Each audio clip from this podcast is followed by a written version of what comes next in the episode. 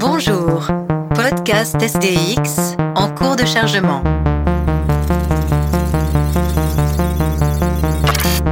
Erreur critique. Infection virale en cours. Corruption des données. Mutation, chaos, Violence. robot, sexe, Fiction. guerre. Infection complète des systèmes logiques. Bonsoir et bienvenue dans ce SDX euh, numéro 23, quasiment un an, jour pour jour, après le dernier épisode. Alors c'est vrai, ça faisait très longtemps que nous n'avions pas relancé la machine SDX. Il faut dire que la période a été un peu compliquée pour certains, avec des surcharges de travail, les aléas des confinements, mais bon, il faut l'avouer surtout euh, une grosse démotivation. Après 22 épisodes, on a eu tous besoin d'une grosse pause. On a trouvé refuge sur Discord. Euh, on y passe finalement une grande partie de, de, nos soirées et parfois de nos journées quand on s'y ennuie. On continue d'y partager euh, des contenus parfois intéressants, souvent débiles. Et puis, et puis, et puis, euh, au fil des discussions, un sujet est apparu. Et on a souhaité en faire un nouvel épisode. Donc on a rebranché les micros, on a remis nos casques sur nos grosses oreilles, et on s'est dit, c'est parti, c'est SDX numéro 23. C'est donc la rentrée SDX. Et alors, pour l'occasion, on accueille un nouveau partenaire. C'est Mathieu. Bonsoir Mathieu. Salut.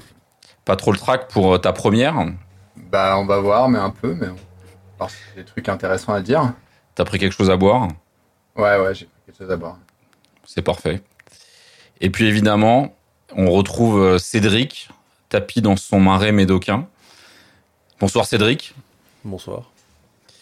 Et Cyril, toujours parmi nous, perdu dans sa forêt du Grand Est. Cyril, comment vas-tu? Euh, Ça va, mais, mais qui êtes-vous? Moi, je suis la voix. Ça commence fort. Bien sûr. Alors, on en vient au, sujet de, la discussion de, ce soir. Euh, comme je le disais, euh, au cours de nos errances euh, sur l'Internet mondial, sur YouTube plus précisément, sur lequel on passe beaucoup trop de temps, on est tombé sur une conférence d'un certain Danny Robert Dufour, philosophe français, professeur à la retraite de son État. Et ce brave Danny, il évoque euh, au cours de cette conférence l'œuvre d'un auteur finalement assez peu connu, Mandeville. À partir de ce point d'origine, on va essayer d'évoquer les racines du libéralisme. On parlera également d'abeilles vicieuses, de cybernétique, d'algorithmes californiens et de bandits manchots. Mais il faut d'abord répondre à cette question. Qui était Mandeville? Bernard Mandeville, c'est euh, quelqu'un qui, comme son nom l'indique, euh, a des racines françaises. C'est un huguenot d'origine, donc c'est un calviniste. Ce point est important, hein. on, y reviendra euh, souvent. Euh, calviniste d'origine française, donc, mais qui a euh, vécu, euh, comme beaucoup de huguenots, en exil, en dehors de la France. Il a vécu en Angleterre et il est devenu un auteur, un écrivain de langue anglaise, connu essentiellement pour un texte qui est la fameuse fable des abeilles, dont on parlera bientôt.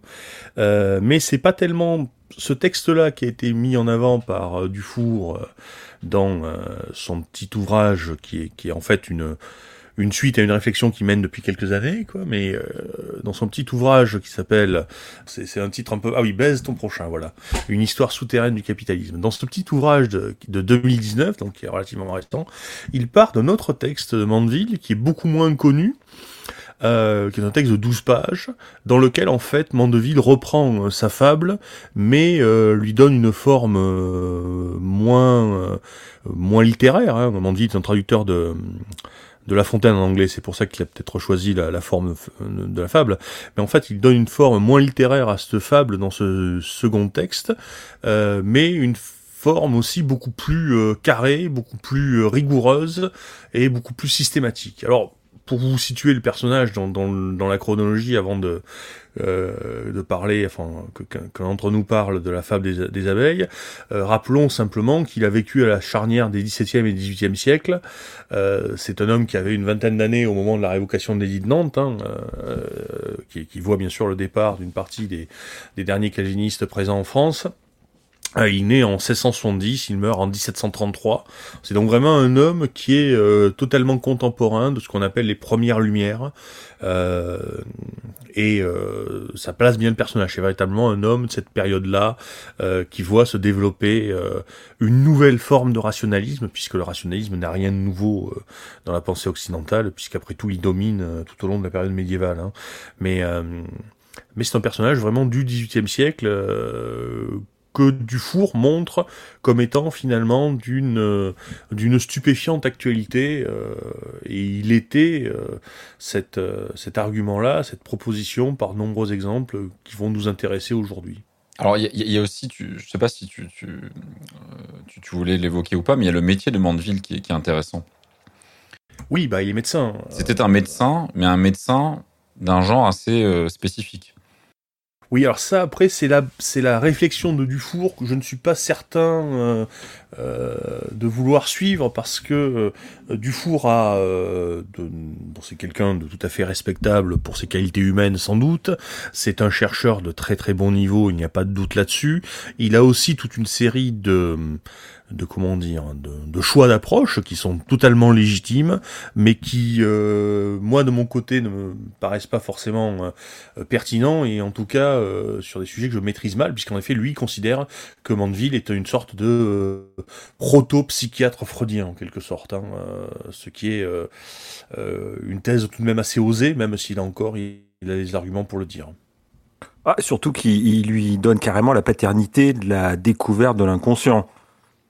Oui. Dans, dans, son ouvrage. Il va, il va jusque oui, là. Deux, siècles avant euh... Freud, il dit qu'il a ouais. carrément inventé l'inconscient. Oui, mais comme lui-même le, le, reconnaît plus ou moins, oui, euh, oui. de facto, dans la littérature, dans ce qu'on mmh. appelle les moralistes français au XVIIe siècle, les gens comme La Rochefoucauld, La Bruyère, ouais. euh, Pascal, etc., on a déjà ce type de réflexion euh, sur le fait que l'homme ne coïncide pas avec l'idée qu'il se fait de lui-même et toutes ces choses-là, donc c'était déjà dans l'air du temps. Euh, et bon, après, en plus, il faut quand même rappeler qu'il fonde son raisonnement du four sur sur Lacan et bon, c'est problématique tout ça. Donc, je suis pas certain que ce soit forcément le point le plus vital euh, à développer que cette question de l'inconscient, même si évidemment il y a. Euh, il articule euh, quand même toute sa pensée. Enfin, Dufour articule quand même toute sa pensée autour de ça. Euh, tout le. Bah ouais, ouais, c'est vraiment là où quand il articule tout le truc entre l'économie et les grosso modo les pulsions ou la psyché de l'homme, c'est vraiment au centre, de, vraiment au centre de son ouvrage. Moi, je, moi, je pense. Bah, Peut-être qu'il faudrait directement présenter la fable des abeilles. Hein.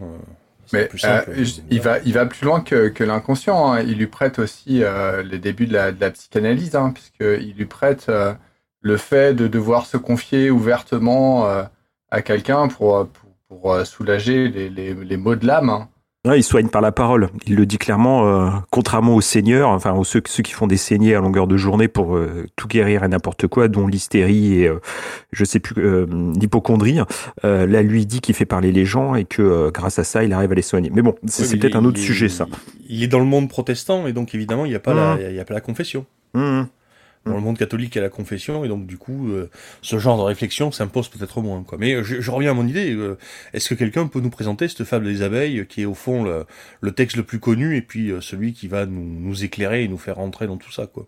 Alors déjà, elle a une forme euh, finalement assez particulière, parce qu'on parle de fable, donc ça, va être l'histoire d'une ruche, et évidemment cette ruche... Euh, est censée représenter la société, mais, déjà, bon, elle est très vite évacuée. Hein, L'analogie la ruche, finalement, elle est, elle est très, très, très, très courte. Donc, euh, bah, il nous parle essentiellement euh, d'une société euh, dans cette fable, et donc d'une société qui est finalement prospère, mais, mais bah, corrompue, et donc qui fonctionne en, grande partie, donc avec, enfin, une grande partie de sa population qui est corrompue, mais elle est quand même prospère et finalement, à un moment, elle, se sent tellement corrompue qu'elle qu'elle décide bah, de voilà de devenir vertueuse. Et du coup au fur et à mesure qu'elle devient vertueuse bah une grande partie des, au départ des commerces ferment. Donc les, commerces qui sont directement liés au vice vont commencer à fermer. Donc la, prostitution les jeux d'argent les voleurs vont commencer à arrêter de voler, mais du coup, ils vont aussi commencer ils vont arrêter de, de consommer. Et euh, finalement, les seigneurs euh, vont arrêter de s'acheter des beaux vêtements. Euh, et du coup, le, le, tailleur va s'en aller. Ils vont arrêter de soutenir des artistes. Des artistes vont s'en aller. Et à la fin, finalement, la ruche est quasiment vide. Il reste, je sais plus pas si quelqu'un se souvient qui reste dans la ruche, mais il reste quasiment plus personne. Elle se réfugie dans un tronc. Peu importe. Elle se réfugie dans un tronc. Et euh, là on retombe sur la fable, c'est que finalement, il y a, une morale euh, à la fin. et la morale, c'est que bah, le vice, finalement, est, contribue et est même le cœur de, de la prospérité à condition euh, qui soit euh, un petit peu régulé et au contraire la vertu, la vertu euh, qu'on considérerait comme quelque chose de, juste et qui amène à la prospérité bah, va mener finalement à la ruine de la ruche. Bah, disons, lisons, lisons simplement les, derniers, le dernier paragraphe de la fable pour, pour conclure ton propos. Quoi. C'est tout simplement, c'est ainsi que l'on trouve le vice avantageux, lorsque la justice l'émonde, en note l'excès et le lit. Que dis-je Le vice est aussi nécessaire dans un état florissant que la faim est nécessaire pour nous obliger à manger. Il est impossible que la vertu seule rende jamais une nation célèbre et glorieuse. Pour y faire revivre le siècle d'or, il faut absolument, outre l'honnêteté, reprendre le gland qui servait de nourriture à nos premiers pères. Euh, ce sont les derniers mots, évidemment beaucoup d'allusions qui sont peut-être un petit peu compliquées à euh, expliciter ici, mais euh, cette idée-là, qui est résumée par la fameuse phrase, hein, les vices privés font la prospérité, font les vertus publiques. Faut nuancer sur les vices. là, on est parti sur les vices assez extrêmes de prostitution, vol, etc. Quand on, il parle de vices privés, euh, c'est principalement les individus qui travaillent à leur propre individualité et à leurs propres objectifs. L'égoïsme. Ouais, c'est clairement l'égoïsme, euh, l'égoïsme et l'individualisme. Voilà, euh, moi je préférerais parler plutôt d'individualisme que d'égoïsme, parce qu'après si tu on va retomber sur les, les travers randiens de l'égoïsme et toutes ces choses-là, donc plutôt l'individualité. Voilà, la vertu de l'égoïsme. Mais euh, c'est vrai qu'il utilise le terme de vice, c'est peut-être un peu fort pour euh, pour qualifier euh, là, là où il veut en venir. C'est que les individualités et la comment dire la recherche de, de l'obtention de ses propres objectifs, de la réalisation de ses propres objectifs, en fin de compte, dans une idée un peu antinomique de croire que ne penser qu'à soi et de, de, réaliser ses propres objectifs ne ne parviendrait pas à, faire le bien, le bien commun, le collectif, alors que justement il démontre que grâce à la réalisation euh, de, de ces objectifs propres, individuels, on fait le bien de toute euh, la collectivité plus que euh, plus que l'exemple comme l'exemple qui était cité de prostitution ou de vol ou de ces choses-là, même s'ils font partie du, du, du truc.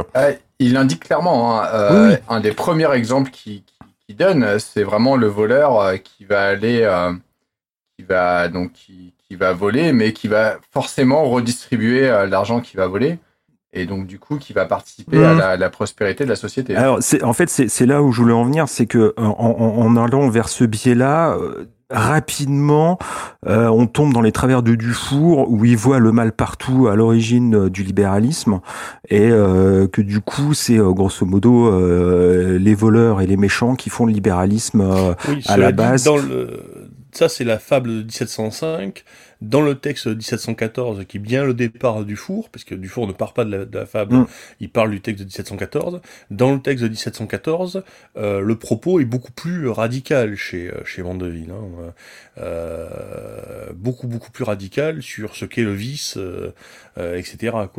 puisqu'il parle même euh, des, pires des hommes. Hein. Donc les pires des hommes, c'est pas des gens qui sont juste égoïstes, ça va bien au-delà de ça. Donc Dufour n'est pas entièrement infondé à parler de, de, enfin, à dire ce qu'il dit. Là où il abuse sans doute, c'est que je, répète euh, la première phrase du dernier paragraphe, hein, je la lis de nouveau. C'est ainsi que l'on trouve le vice avantageux lorsque la justice l'émonde en note l'excès. L'émonde, c'est la tailler, c'est-à-dire qu'en fait, il faut que la justice euh, euh, pour que le vice soit avantageux, il faut que la justice l'encadre. Il faut pas qu'il soit totalement euh, libéré. Hein. il faut qu'il y ait quand même quelque chose, qui ait un état de surveillance, hein, euh, qu'il puisse pas aller trop loin en quelque sorte. Donc gâcher euh, Mandeville, du moins dans la fable des abeilles, un principe de régulation qui n'est pas de l'autorégulation, qui est même de la régulation externe par euh, la loi, euh, par la morale, éventuellement par la religion. Après, on est d'accord, dans le texte de 1714, il dit pas tout à fait la même chose. On est d'accord. Mais tu raison de pointer un des, un biais de Dufour qui est de, de charger la mule. Hein, vraiment. Vraiment charger la mule. Ouais, après, ça non, non, je t'en prie, je t'en prie. après, c'est peut-être aussi euh, une façon un petit peu euh, de Mandeville de se dédouaner, enfin de, de, de, de, réaffirmer son utilité dans la société et de justifier un petit peu euh, ses propres, propres vices à lui. Et je sais pas après, oui, effectivement, il y a, y, a, y a, la théorie de de, de, de Léo Strauss sur euh, les, comment s'appelle sur l'écriture secrète enfin je sais plus comment il appelle ça. Effectivement on est à des époques où on ne peut pas tout à fait écrire euh, forcément tout ce que l'on veut Hein. Donc peut-être qu'effectivement, il, y a peut-être plus de vérité euh, mandevillienne dans le texte 1714, qui n'était pas un texte destiné à être diffusé massivement, que dans le texte 1705. Le, texte de 1705, La femme des abeilles, sera en quelque sorte un texte exotérique, destiné à, à, être lu par le plus grand nombre, et le texte de 1714, un texte ésotérique, c'est-à-dire un texte destiné à être lu par un petit nombre. Il y a peut-être quelque chose de cet ordre-là, oui, euh, une sorte de plaidoyer pro-domo, de, stratégie, de, survie, de, de, volonté de ne pas dire trop haut euh, ce que personne ne veut entendre. Cela dit, même si euh, la fable est, est, modérée de ce point de vue-là, ce que dit Dufour dans cette fameuse conférence et dans son bouquin, c'est que à l'époque même, la fable a été condamné, a été censuré. Euh, L'époque euh, ne pouvait pas entendre ce type d'argumentaire, euh, puisqu'il y a eu des, des autodafés, je crois, à la fois en Angleterre, mais également... Oui, pardon c'est classique de brûler les livres comme ça à l'époque. Oui, non, mais c'est pas forcément non plus. En tout cas, c'était pas quelque chose qui était euh, qui était considéré comme euh, entendable euh, de, de, manière naturelle. C'était extrêmement choquant pour l'époque. Bah, ça l'est dans une certaine mesure toujours aujourd'hui. Quoi. Si tu expliques que finalement le vice, loin d'être puni et récompensé, que c'est la vertu qui est punie, tu dis quelque chose qui est quand même problématique. Même si aujourd'hui vice et vertu sont des mots qui sont un peu vidés de sens, mais euh, euh, concrètement, euh, ce qui est considéré aujourd'hui véritablement comme du vice, euh, je sais pas moi, la, pédophilie, etc., ou, euh, ou je sais pas, l'assassinat, si tu commences à dire que finalement c'est rentable et que ça peut profiter à la société, tu dis quelque chose quand même qui est qui est difficilement audible, difficilement dissible. C'est beaucoup moins inaudible dans la société d'aujourd'hui, puisque même si c'est pas directement ce que dit Mandeville, hein, on est d'accord, euh, associer le vice au pouvoir et l'argent, c'est quelque chose qui est devenu, euh, euh, je dirais, euh, de l'ordre du, du, cliché. On en reparlera peut-être euh, peut-être plus tard, mais on n'est plus vraiment dans, dans, dans ce discours-là. Et de la même manière, il y a de plus en plus de pays qui vont intégrer le, tout ce qui est économie, économie parallèle et qui est économie criminelle, par exemple dans les calculs du, PIB d'un pays. Donc quelque part, il y a, une, euh, acceptation économique de ce fait-là. Donc, pas dans le sens hein, forcément dont on va parler après, hein, mais euh, il y a quand même aujourd'hui une acceptation économique de la contribution euh, du vice, du vice en tant que criminalité, hein, euh, au moins à l'économie. Attention, parce que le, trafic de drogue, par exemple, pour prendre cet exemple-là, euh, est-ce qu'on doit vraiment le qualifier de vice? Vous voyez où je veux en venir? Enfin, la consommation d'alcool est parfaitement euh, intégrée dans le PIB ou la consommation de cigarettes. Euh, là, c'est juste une question de, de, de, degré et puis de nature. Si on si on intègre la drogue, par exemple la Californie ou d'autres États américains où c'est ou, le Portugal où la plupart des drogues sont légalisées, c'est c'est pas très choquant. Évidemment, c'est plus compliqué ou les ou, ou, les catégories de travailleurs du sexe, mais mettre les assassinats et euh, le trafic de drogue sur le, le, même plan, moi, ça me paraît, ça me paraît hasardeux. Non, mais je, je parlais de criminalité. Oui, oui. Non, non, mais ouais, ouais. Mais la, la criminalité est une, est une conséquence de la, de, de l'illégalité du trafic de drogue. De la prohibition, oui, je comprends bien. Mais de fait, hum. si tu as une prohibition, euh, si tu commets un acte prohibé, euh, même si l'acte en question est, est anodin, euh, tu t'exposes à être obligé de commettre des crimes pour, pour pour empêcher, de, pour, pour t'éviter d'être arrêté. Quoi. Je veux dire, si demain on, interdit, euh, on punit très lourdement le fait de posséder une voiture rouge, par exemple, eh bien, si tu possèdes une voiture rouge, tu es exposé à tuer quelqu'un pour euh, pas être dénoncé, par exemple. Tu vois ce que je veux dire? Donc, euh, le, le, je suis d'accord, la prohibition peut créer le crime. il n'empêche qu'une fois que c'est prohibé, ça génère bien des comportements criminels. Par ailleurs, soyons clairs, une activité prohibée comme le trafic de drogue aujourd'hui dans les pays où il est prohibé, euh, attire peu de gens euh, qui sont animés euh, par des très hautes vertus morales. En général, c'est plutôt des gens qui quand même cherchent l'enrichissement facile à n'importe quel prix. Euh, même s'il est vrai, euh, et c'est d'ailleurs ce que dit Dufour, et en cela il n'a pas tort, euh, il y a aussi des gens qui recherchent l'enrichissement à n'importe quel prix dans des domaines légaux, et même si ça entraîne de la pollution, des empoisonnements, des morts, des suicides.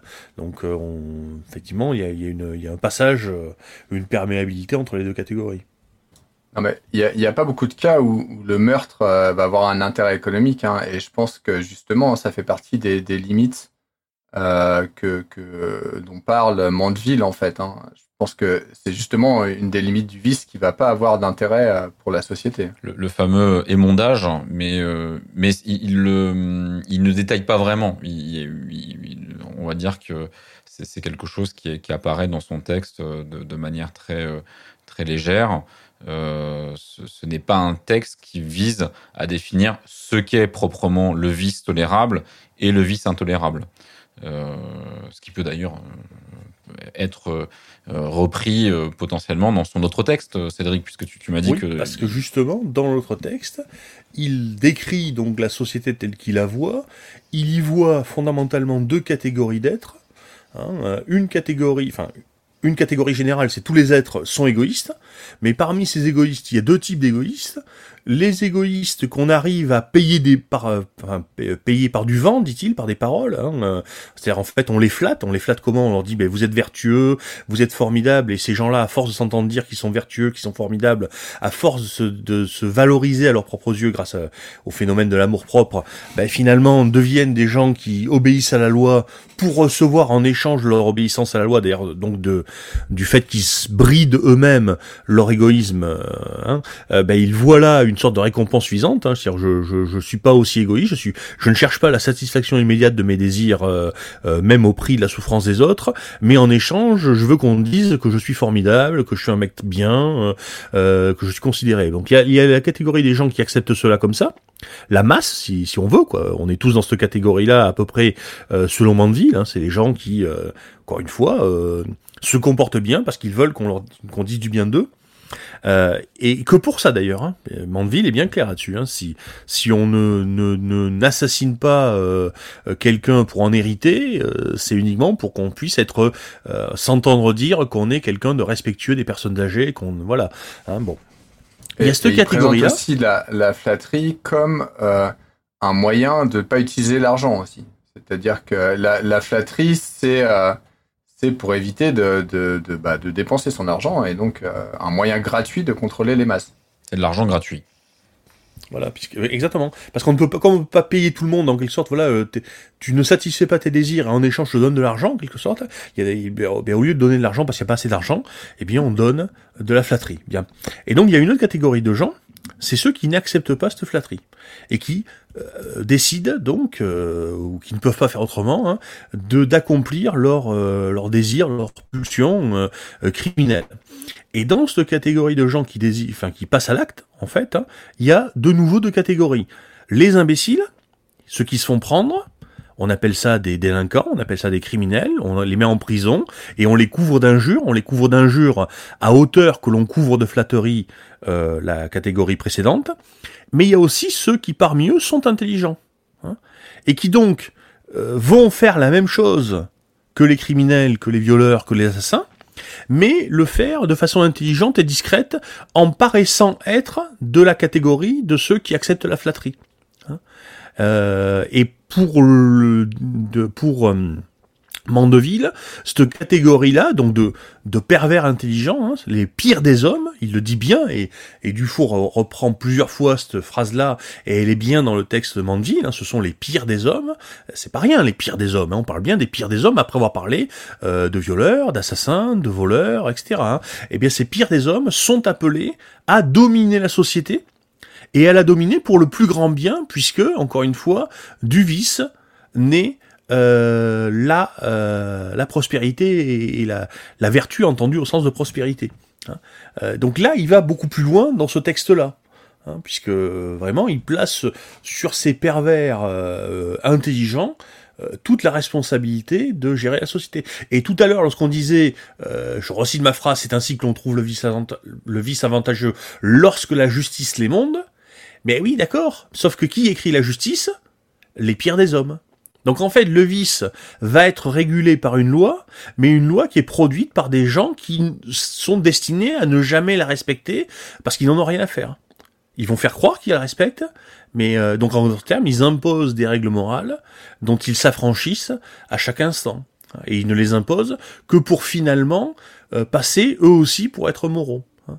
Euh, donc là, effectivement, il va beaucoup plus loin euh, et il va encore plus loin lorsqu'il passe sur le terrain religieux, mais je crois qu'on peut attendre un petit peu avant d'aller sur ce terrain-là, puisque euh, sera un petit peu compliqué, puis peut-être un petit peu long. Euh, mais, mais déjà, il y a quelque chose qui, moi, me semble vraiment très très intéressant dans cette, dans cette analyse de la société, euh, dans cette anthropologie hein, qu'on peut contester, hein, je veux dire cette idée que tous les hommes seraient vicieux et que finalement la différence entre l'assassin euh, et puis euh, euh les gens ordinaires, c'est juste que l'assassin est plus bête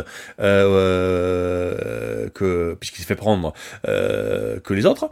je, je pense pas que ce soit ça. Je pense qu'il y a autre chose. Je veux dire, hein, je pense que on n'est pas forcément criminel uniquement parce qu'on a peur d'être pris hein, ou parce qu'on accepte la flatterie. Je pense qu'il y a y a d'autres raisons là-dessus, mais peu importe. En tout cas, cette, cette anthropologie là elle est quand même très intéressante, et cette sociologie-là, elle est quand même très très intéressante, euh, d'autant qu'elle est euh, revendiquée par certains euh, aujourd'hui. Et puis, sur l'époque aussi, euh, de, comment dire, de définir l'humanité à l'époque où il l'écrit de telle manière, c'était quand même assez novateur. C'était très. Euh, oui et non, euh, oui et non, parce que c'est, c'est, c'est, bah, je voulais, je voulais pas en venir là maintenant, mais, si, si, mais, au fond, ce qu'il fait, parce que c'est le fond du truc là. Il fait de l'augustinisme, quoi. Euh, il fait de l'augustinisme euh, du bas, enfin de l'augustinisme vulgaire, mais il fait de l'augustinisme, c'est-à-dire il considère que l'homme marqué par le péché ne peut échapper à sa nature pécamineuse. Il est appelé à pécher inlassablement et il ne peut être sauvé que par la grâce, euh, dirait euh, Luther. Hein. Euh, mais donc il est toujours pécheur, il est, il est dans l'incapacité finalement de bien agir. Hein. Et Mandeville dit, mais puisque l'homme est ainsi pécheur, et puisque Dieu est tout puissant, c'est que Dieu a voulu que l'homme soit pécheur. Et comme Dieu est bon, et que le monde est donc forcément bon, eh bien c'est bel et bien la masse des péchés des hommes pécheurs des vices des vicieux, qui fait la vertu du monde. Donc le monde est bon parce qu'il est peuplé de salauds. C'est là où on en arrive.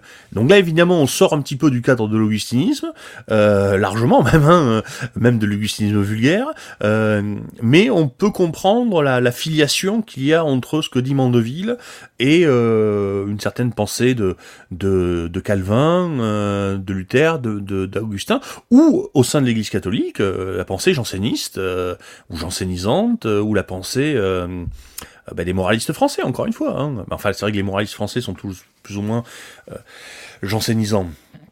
Bien, donc là effectivement, il y a, il y a, donc c'est pas si original que ça, sauf que lui, il va plus loin. Il, euh, est-ce, qu'il va plus loin parce qu'il est plus lucide? Est-ce qu'il va plus loin parce qu'il est euh, plus aveugle? Peut-être c'est ça. Peut-être qu'il se, il voit trop le vice finalement. Hein, euh, parce que je sais pas ce que vous en pensez, mais cette il voit peut-être que ça. Ouais, il voit peut-être que ça justement. Ouais, oui, parce que moi je suis pas convaincu. Franchement, je suis pas convaincu. Je sais pas si toi t'es convaincu. Il me semble qu'il présente même l'altruisme comme une forme de, comme une forme de comportement individualiste. Donc finalement, euh, et d'ailleurs, il- finalement, la vertu n'existe dans, dans Mandeville euh, que comme vernis pour que la population accepte cette situation-là, finalement.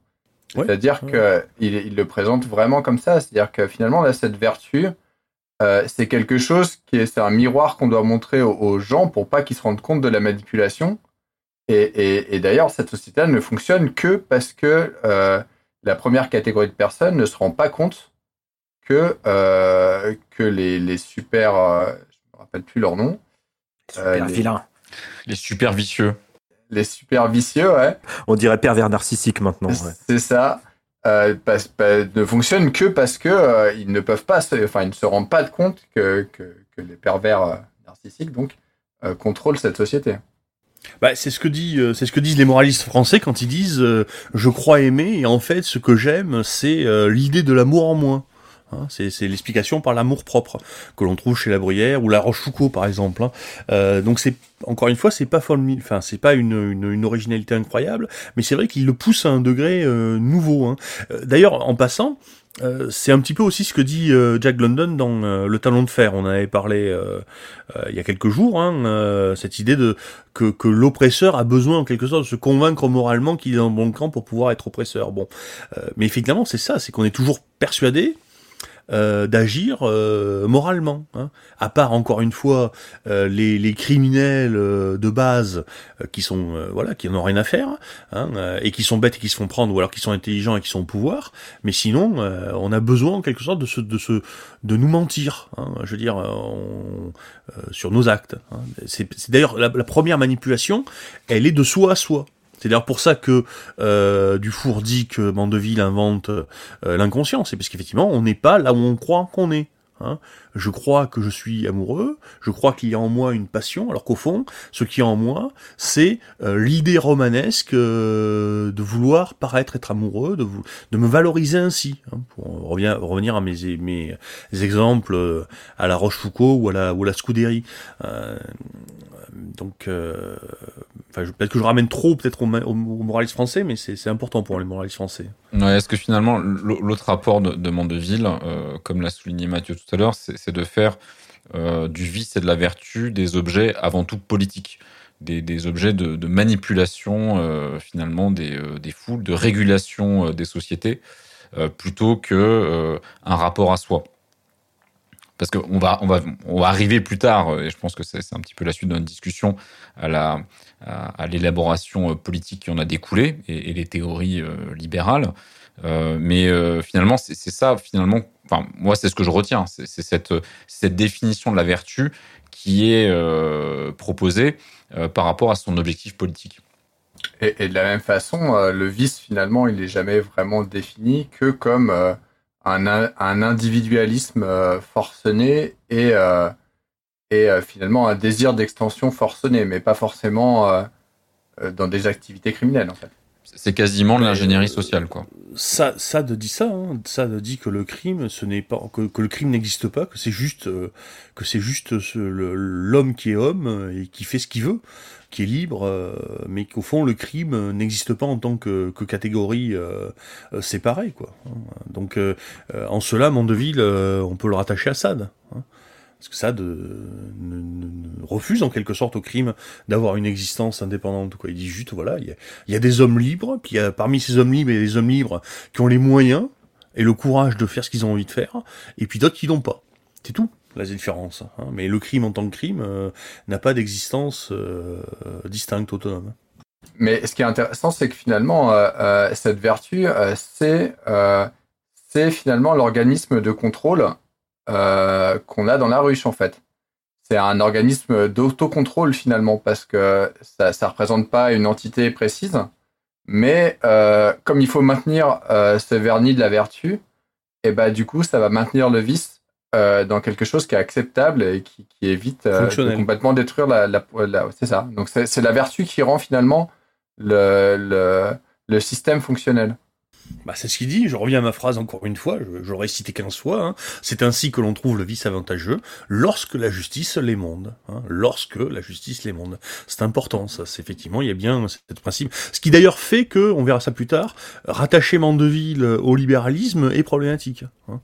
Euh, puisque justement, euh, il y a ce principe de justice. Mais, ce lien, mais par contre, ce lien existe. Puisque derrière, on, a Adam Smith, on, on a Weber, et puis on parlera un peu plus tard d'Hayek. Euh, Est-ce que peut-être tu peux en toucher euh, deux mots sur cette filiation? Ouais, la, filiation, elle est, euh, connue. Adam Smith, dans La richesse des nations et surtout dans son autre texte sur la théorie des sentiments moraux, reprend Mandeville. Il va changer le vocabulaire, il ne va plus parler de vice, mais d'amour propre, ce qui est d'ailleurs quelque part un retour euh, au départ, hein, parce que Mandeville dit vice quand les moralistes français disaient euh, amour propre. Hein. Donc finalement, quand euh, Adam Smith dit amour propre, il n'est pas, il ne truque pas forcément Mandeville, comme le dit Dufour. Hein, Peut-être qu'il revient tout simplement à l'origine antérieure. Euh, donc effectivement, on retrouve ce vocabulaire-là. On retrouve aussi le vocabulaire euh, euh, de, de la notion de main invisible, qui est finalement euh, cette idée que euh, euh, les, les égoïsmes, euh, tous opposés les uns aux autres, la lutte de tous contre tous au sens obésien du terme, finalement aboutit à une société euh, qui fonctionne, hein, qui harmonieuse, qui est harmonieuse. hein. C'est-à-dire que l'harmonie naît de l'opposition de euh, composantes. hein. On pourrait dire que l'harmonie du groupe découle de la collaboration des éléments du groupe, hein, comme par exemple dans une dans une euh, comment s'appelle euh, dans un défilé militaire. hein, euh, il faut que tous les éléments du défilé militaire s'harmonisent aux autres, et c'est parce qu'ils sont harmonisés aux autres, parce qu'ils suivent des règles, etc., qu'il y a une harmonie globale. Et bien, euh, avec Mandeville, puis avec Adam Smith et l'idée de la main euh, invisible, il y a cette idée que finalement chacun fait ce qu'il veut, et c'est justement parce que chacun fait ce qu'il veut sans contrainte, et là on est passé au sans contrainte, hein, il y a harmonie euh, qui en découle. Mais on est passé au sans contrainte. Il n'y a plus le cette idée de de de de loi de vertu qui émonde. hein. Et ce qui est intéressant dans cette filiation, c'est que elle est euh, euh, cachée. Tout, tout- tout- tout le monde connaît Adam. Smith. Bah, elle, est, elle, est, elle, elle, elle a été révélée plus tard avec, avec Hayek. Euh, qui, mais- Elle était connue, mais euh, effectivement, c'est Hayek qui l'a remis en avant parce que parce que parce qu'il n'était pas seulement un analyste, il était aussi un homme politique, un homme engagé dans la politique. hein. C'est un des fondateurs de la Société du Mont Pèlerin, euh, qui est une des sociétés euh, euh, très importantes dans le monde de l'économie, qui a donné beaucoup de, de, de prix Nobel d'économie, et qui euh, en fait euh, a défini la- les théories économiques qui, qui dominent le monde aujourd'hui, en, en fait, hein, euh, très clairement.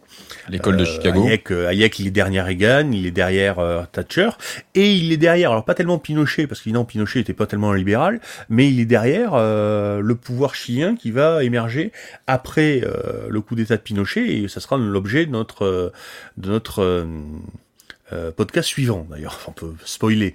Euh, donc euh, évidemment avec Hayek, là il y a une reprise puisque Hayek va euh, revendiquer publiquement Mandeville comme étant euh, un maître à penser dans un ouvrage daté de 1966. Donc là il y a, y a pas de il y a, pas de filiation secrète ni quoi que ce soit. Il y a juste quelque chose qui est dit ouvertement. Hein. Hayek dit euh, Mandeville c'est un maître à penser. Hein. Ça veut pas dire non plus qu'il le suit aveuglément en tout point. hein, euh, ça, c'est ce que dit Dufour. Hein. Euh, je pense pas que ce soit le cas, hein. mais euh, mais il le revendique clairement, hein, euh, avec tout ce que ça implique de problématiques euh, par rapport à ce qui a été dit jusqu'à maintenant, quoi. Oui, pour resituer Hayek, parce que tu l'as dit, mais, mais rapidement, euh, pour, pour nos auditeurs qui sont Hayek, pas... il couvre tout le XXe siècle. hein, Voilà. il, meurt, il meurt en 92 et il est né en euh, en 90. euh, Neuf. neuf, 1899. ouais, neuf. euh, Il, me- il meurt en 92, donc euh, c'est vraiment tout le XXe siècle. Hein, euh, hein, euh, Friedrich Hayek, hein, euh, qui n'a aucun rapport avec Salma, évidemment. Hein, Aucun. pour ceux qui voulaient se poser la question. non, mais au, au cas où, hein, c'est jamais. hein. Euh, et qui est vraiment un personnage très très important de, de, de, de, de la pensée économique euh, euh, contemporaine. Vraiment, vraiment très important. Quoi. Voilà. Que, que certains appellent euh, néolibéral euh, ou Ouais. turbolibéral euh, ou euh, tout ce Ouais. qu'on veut, mais qui est de fait le, le libéralisme qui, qui, euh, qui, a, euh, qui, qui a été, euh, qui a été porté par euh, les États-Unis après la Seconde Guerre mondiale Voilà, ouais. et qui a diffusé Oui, parce que c'est pas le, c'est pas le libéralisme, euh, c'est pas le libéralisme français 19e siècle. Quoi. Mhm. Alors c'est un peu le libéralisme anglais 19e siècle parce que parce que ce que dit euh, Mandeville, j'y- repense un instant, mais mais on a au 19e siècle des gens qui n'ont sans pas lu Mandeville parce que parce qu'ils sont pas cultivés, etc. euh, Dans la haute bourgeoisie anglaise, qui disent des choses incroyables sur la, la, la population, c'est-à-dire qu'ils disent effectivement que que si les ouvriers crèvent dans les mines, ben c'est pas grave, on s'en fout. euh, que si on envoie des gamins travailler euh, dans la mine et qu'ils meurent, ben c'est pas grave, on s'en fout. Euh, que si euh, il y a des, euh, des familles, avait des enfants très très pauvres qui crèvent de faim, ça les oblige à être prostitués, ça permet d'avoir des de la chair fraîche, etc.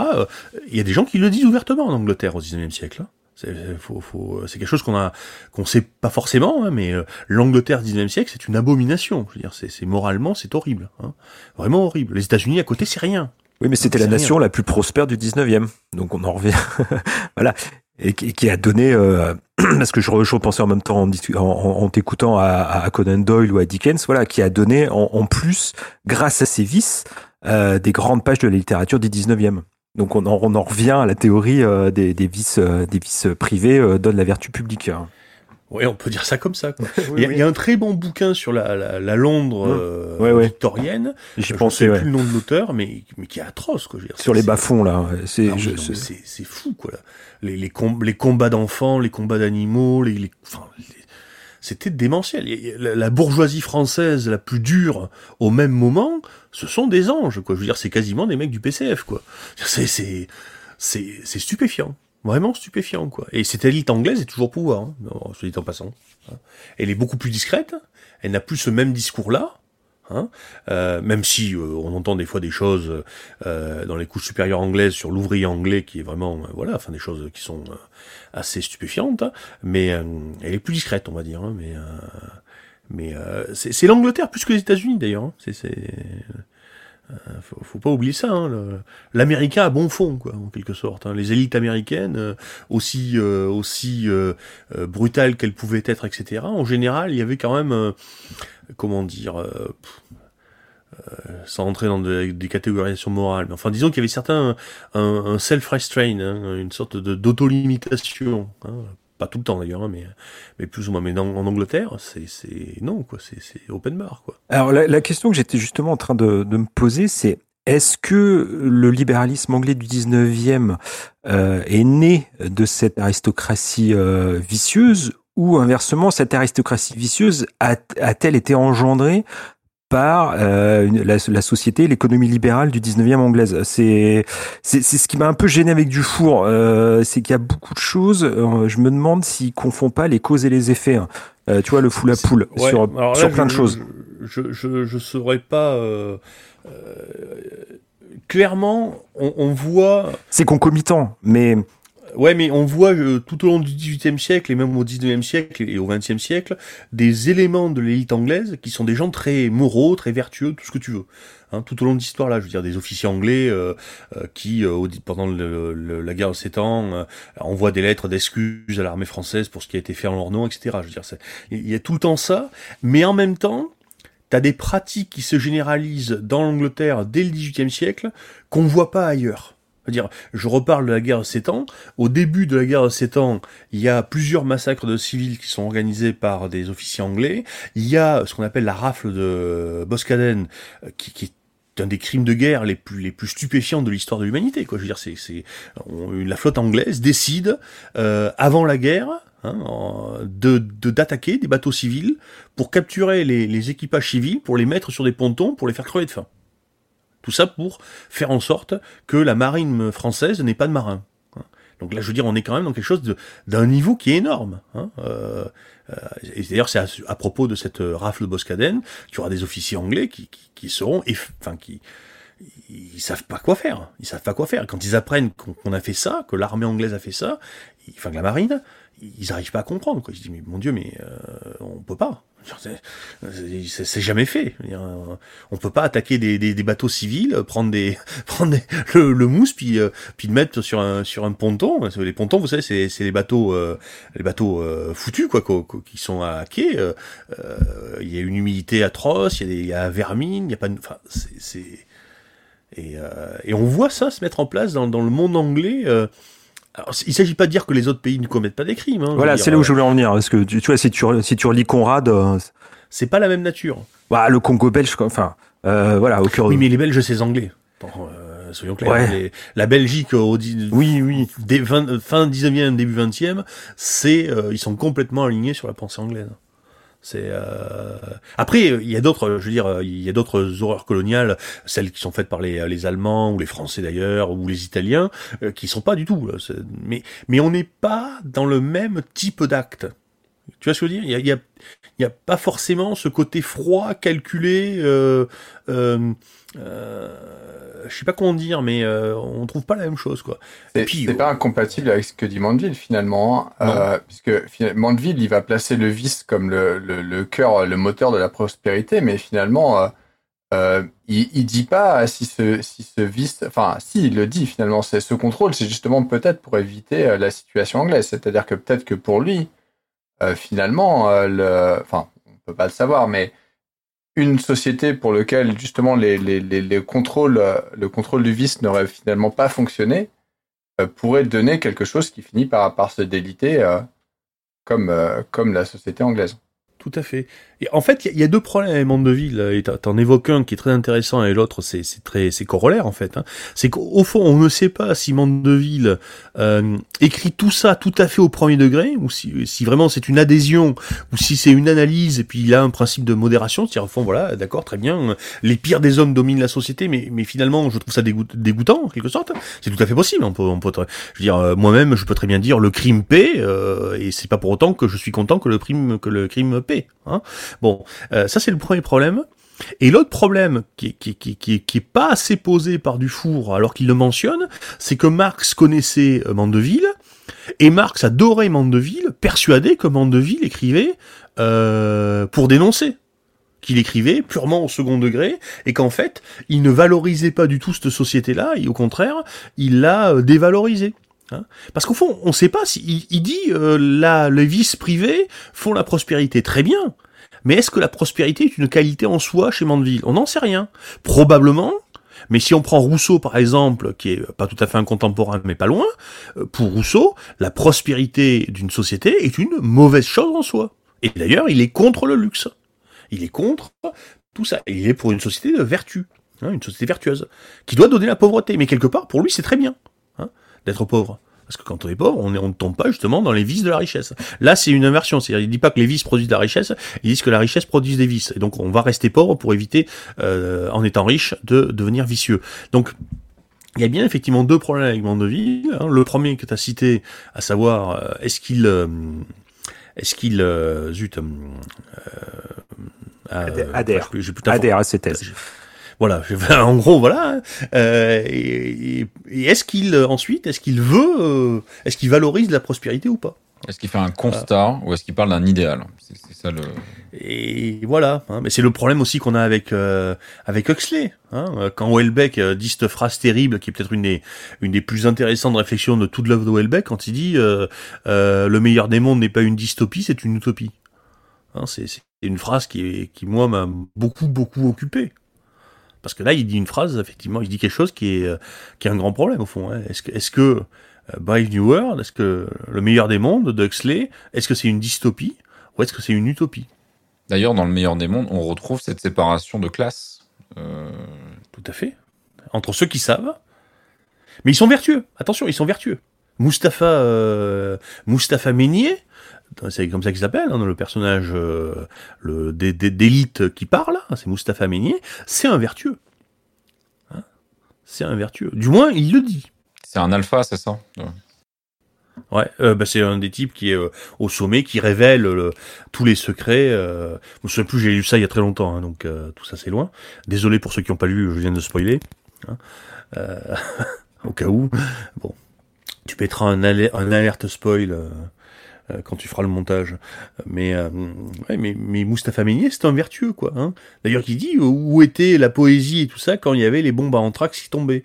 Ben, Sous-entendu, ben, on tue la poésie pour justement euh, qu'il n'y ait plus de bombes à anthrax qui tombent. Hein.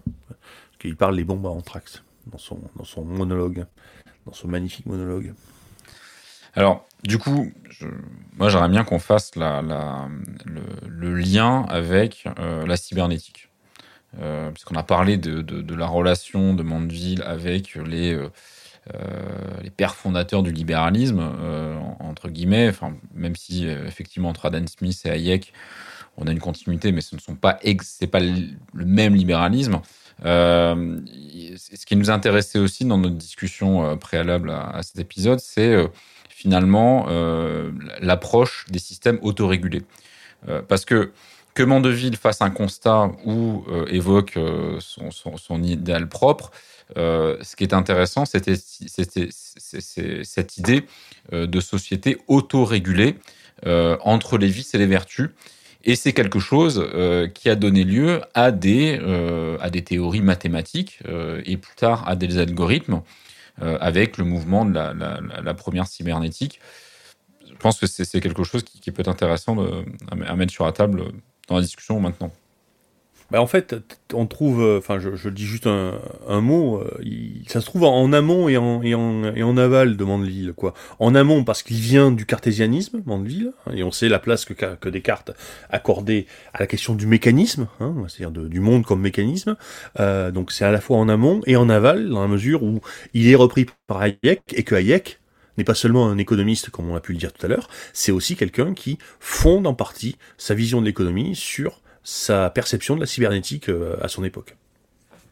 Ouais, et, et ce, qui est, euh, ce, qui est, aussi intéressant, c'est que finalement, euh, la ruche, enfin, ou plutôt le système qui est après, mais ça fonctionne avec les deux, que, décrit, que décrit Mondeville, en fait, c'est justement enfin, elle décrit, exactement un système mathématique dans lequel on va avoir une propriété, euh, donc un système mathématique. Euh, euh, en fait, ce qu'il qui propose, c'est euh, quelque chose qu'on appelle en mathématiques un système avec une propriété émergente. Donc en maths, c'est quoi un système avec une propriété émergente? C'est quand le système a une propriété globale sans que euh, chacun des individus ait cette propriété. Donc c'est exactement ce qui se passe dans le, dans le cas de Mandeville, c'est-à-dire que la propriété qu'on a qui est globale, c'est la prospérité. Et finalement, ce n'est pas le but poursuivi par chacun des individus. Et donc, dans ces systèmes mathématiques-là, justement, on va parler euh, de systèmes autorégulés. C'est-à-dire c'est des systèmes qui vont, où l'émergence va, la, propriété va émerger parce qu'il y a une autorégulation. Et donc, du coup, bah, on, peut lier directement la, société de Mandeville finalement à, euh, un, modèle mathématique euh, autorégulé. Et ce qui est intéressant, c'est que finalement, on peut vraiment dire que dans le deuxième texte de Mandeville, il n'y a personne qui va vers la, vers la, la qui, il n'y a aucun individu qui cherche la, la, la, prospérité, parce que finalement, euh, même ceux qui vont essayer de contrôler, euh, ils vont le faire non pas pour atteindre la prospérité, mais juste pour pouvoir continuer, ça va être les politiciens, donc pour pouvoir continuer à profiter leur prospérité à eux, mais pas la prospérité oui. du modèle. Et finalement, oui, il y a ça, quand même... en fait, il y, a, il y, a, deux notions. C'est la prospérité globale et la prospérité, enfin la ça. prospérité globale et l'intérêt. Enfin, je veux dire, je cherche à être riche en n'ayant rien à foutre des autres, mais il se trouve qu'en euh, cherchant à être riche en n'ayant rien à foutre des autres, finalement, ben, je contribue à rendre tout le monde riche, alors que j'en ai rien à foutre encore une fois. Et que si, voilà. Et c'est ça qui est fascinant. Ouais. Personne ne cherche la propriété, la, la, la postérité globale, mais finalement, euh, elle émerge quand même du modèle. Et donc ça, c'est justement une des caractéristiques des, des, des, modèles autorégulés, des modèles mathématiques autorégulés qui vont être euh, bah, au cœur de la cybernétique, hein, puisque bah, c'est le principe euh, d'un modèle, d'un modèle cybernétique, justement. C'est son autorégulation. Et donc du coup, là, il y a par contre, il n'y a plus du tout euh, ce travail euh, de, de, de, la loi ou de la vertu qui doit émonder. Et, et, bah, et en fait, s'il y est, c'est le principe des, des, modèles, des modèles autorégulés, c'est que finalement, même si euh, c'est exactement le cas dans ce qu'on disait tout à l'heure avec les politiciens, c'est-à-dire que pour chercher euh, la prospérité euh, individuelle, à un moment, ils vont être obligés de, de réguler le système de manière à pouvoir continuer à en profiter finalement. Donc, c'est des modèles autorégulés. Oui, mais c'est ça, c'est autorégulé. C'est-à-dire qu'en fait, la. Oui, il n'y a pas besoin d'un organisme extérieur qui va les réguler.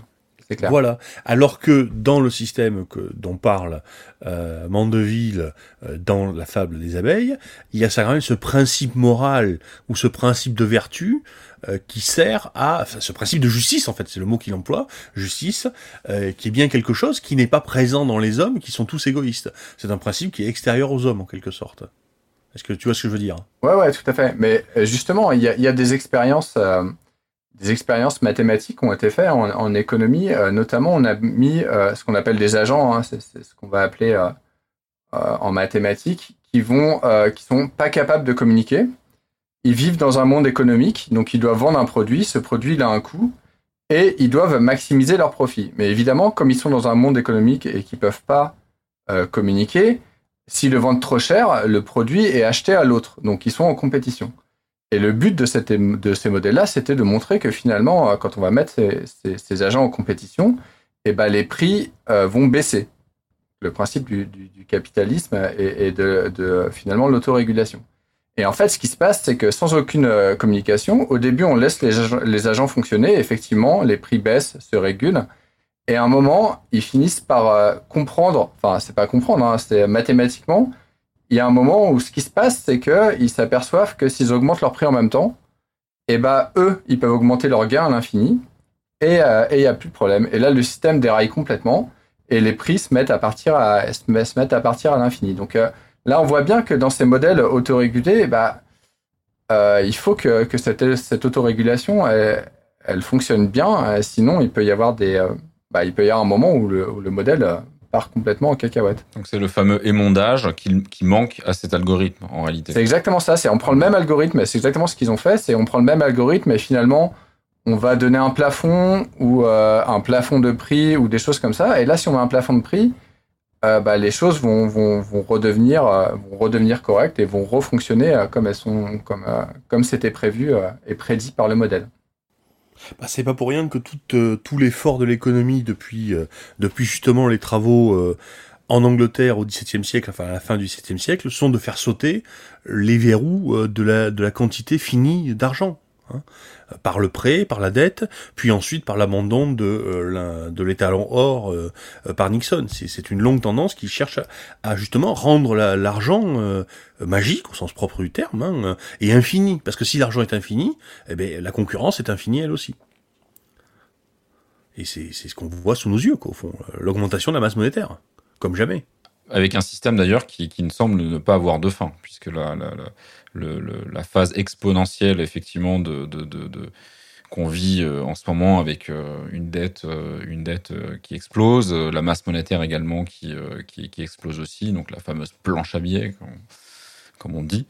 ça semble, ça semble ne pas avoir de fin et personne aujourd'hui, enfin les, gens semblent dans une sorte d'état de sidération après les différentes crises qu'on a eues, le Covid en particulier, où finalement on ne projette plus rien derrière. Euh, plus personne ne, ne, parle, par exemple, de payer la dette. Oui. Puis de toute façon, les chiffres en question sont tellement énormes que qu'est-ce que tu veux euh, Voilà, je veux dire, euh, ce, qui, ce qui va arrêter quelque part, enfin arrêter, euh, ce qui va mettre peut-être un frein à ce processus, c'est tout simplement qu'on pourra même plus dire les chiffres parce que parce que là, lorsque tu auras 15, 20, 30 zéros, tu pourras même plus dire le chiffre. On, on passera dans un monde complètement parce que je veux dire, comme, concrètement, si on dit, voilà, euh, vous avez une dette euh, qui s'élève à euh, 15 0, 20 0, 30 0, qu'est-ce que tu veux Ça n'a plus aucun sens. Dire, euh, te dire, tiens, il faudra travailler pendant 20 millions d'années ou 40 millions d'années pour rembourser. Faut se dire, on va, arriver, on va arriver à des choses tellement absurdes que qu'on va tomber dans la religion, quelque part. Hein. Ah, bah, il y, a, il y a plein d'études psychologiques sur les nombres. Hein qui, oui. qui montre les limites euh, de ce que les gens peuvent appréhender, c'est-à-dire tout à, fait, tout à, à partir de, de, quelle quantité de valeur, que ce soit en petit ou en grand, euh, les, les, gens sont capables de se représenter les choses. Et finalement, c'est assez petit. Et ouais, je pense que dès qu'on dépasse le, le milliard, c'est quelque chose qu'on n'est plus capable d'appréhender. Euh, ouais. Puis là, on est sacrément un paquet de fois au-delà au du milliard. Quoi. Enfin, c'est, c'est, enfin, c'est, c'est les chiffres qu'on entend, qu'on lit. Enfin, c'est des chiffres tellement fous que. Bah, je sais pas, aujourd'hui, qui est la dette de la France ou la dette des États-Unis, Mais je, je sais, enfin, je sais même pas quoi. 2000 milliards, non? Ça doit être le pays 100% du PIB, ça doit être un truc comme ça? Mais à l'arrache. doit être à 1200 milliards. Bah, le PIB, oui, c'était ça. ça Elle est- c'était 1200. ouais. Mais ce qui est intéressant, c'est qu'il me semble que. Alors, moi, je connais pas très bien, hein, j'ai découvert Hayek euh, avec la préparation de l'émission.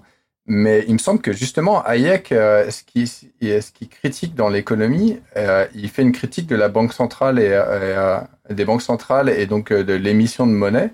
Et finalement, ce qu'il dit, c'est que les, les crises de 29, euh, c'est dû justement à l'explosion des bulles spéculatives. Et les bulles spéculatives, c'est exactement le système dont je parlais tout à l'heure, tout à l'heure quand les quand les deux agents se mettent à, augmenter les prix à l'infini. Et euh, ça, c'est exactement ce qu'on disait tout à l'heure. C'est quand il n'y a pas de quand il a pas de régulation en fait. Oui, parce que la régulation, c'est la faillite des entreprises elles-mêmes. C'est- la fameuse euh, théorie économique du, du laisser-faire, que l'État n'intervienne pas, que les, euh, que les banques s'effondrent, et, du coup, derrière, il y a une sorte de nettoyage de l'économie en profondeur, et on peut repartir. Mais très peu l'ont défendu. Je te souviens que lorsque Ron Paul avait, avait défendu ça à la suite de la crise des subprimes, tout le monde l'avait traité de taré, de fou, etc. Alors qu'au fond, il était, euh, il était cohérent avec lui-même quand il disait, ben voilà quoi. il Mais oui, les libertariens, les libertariens sont, sont plutôt... Les euh, paléo-libertariens, attention. Pardon? Les paléo-libertariens. On a déjà eu cette discussion. ouais. les, les paléo, oui. Après, rentrer dans les, dans, dans les querelles de chapelle entre libéraux, euh, enfin bref, ça c'est encore un, un autre sujet, mais, euh, mais oui, c'est vrai que c'est une, distinction qu'il faut, qu'il faut faire. Tous les libéraux ne, sont pas ali- alignés sur, sur, cette, sur cette volonté de, faire tourner la planche à billets euh, jusqu'à jusqu'à l'infini. Euh, moi, je voulais juste revenir, euh, si on, a parlé d'économie, euh, aux, algorithmes parce qu'on parlait de, de, de ces systèmes qui, euh, qui se nourrissaient du vice des gens. Et ça nous a fait penser également euh, à- à- au système euh, publicitaire euh, qu'on a en place, comme par exemple sur Facebook et sur d'autres plateformes. Hein, c'est pas, on parle tout le temps de Facebook, euh, mais bon, c'est bien pratique. Hein, tout- tout- Ouais, les, tous les beaucoup YouTube systèmes- aussi. Hein.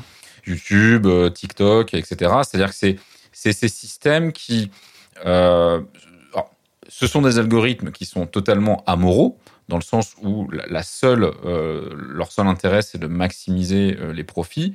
Les profits sont liés à quoi? Au fait que euh, les gens cliquent sur des publicités et ensuite achètent des produits. Et forcément, il va y avoir une, mise en scène des publicités différentes qui va valoriser les pubs les plus cliquées. Voilà, c'est le principe.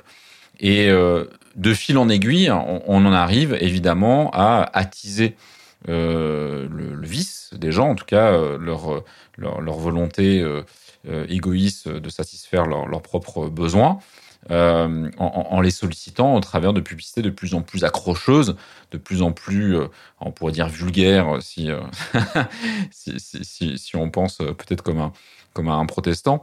Euh, mais, euh, mais en tout cas, il y y a- cette idée aussi d'une machine qui s'emballe, euh, qui crée euh, de la prospérité en utilisant euh, le, le vice des hommes. La pulsion. La Il y a- Il, y a, il, y a, il, ut- il utilise beaucoup ce, ce, ce mot-là du four pour, pour parler de, de Mandeville. C'est vraiment la pulsion qui est au cœur du système capitaliste libéral tel qu'il est prophétisé par Mandeville dans, dans son bouquin. Et, et, et on revient à cette idée que, que Mandeville serait, serait, serait psy, c'est que vraiment euh, c'est c'est inconscient. C'est et, et d'ailleurs, enfin, une bonne partie du consumérisme est, est basée sur ça. hein. c'est sur les, les pulsions inconscientes de tout à chacun euh, et l'addiction à ces pulsions euh, pour euh, pour développer la pour pour euh, pour développer la prospérité, la richesse, etc. Et en, en plus, là, tu parles de publicité qui nous qui nous fait acheter des choses. Mais en fin de compte, euh, quand il utilise aussi euh, toute la notion de flatterie euh, de la masse, on, on est exactement dans ça, dans, dans, dans toute l'économie du like et, euh, et du, du partage. C'est, on est complètement dans la flatterie. hein.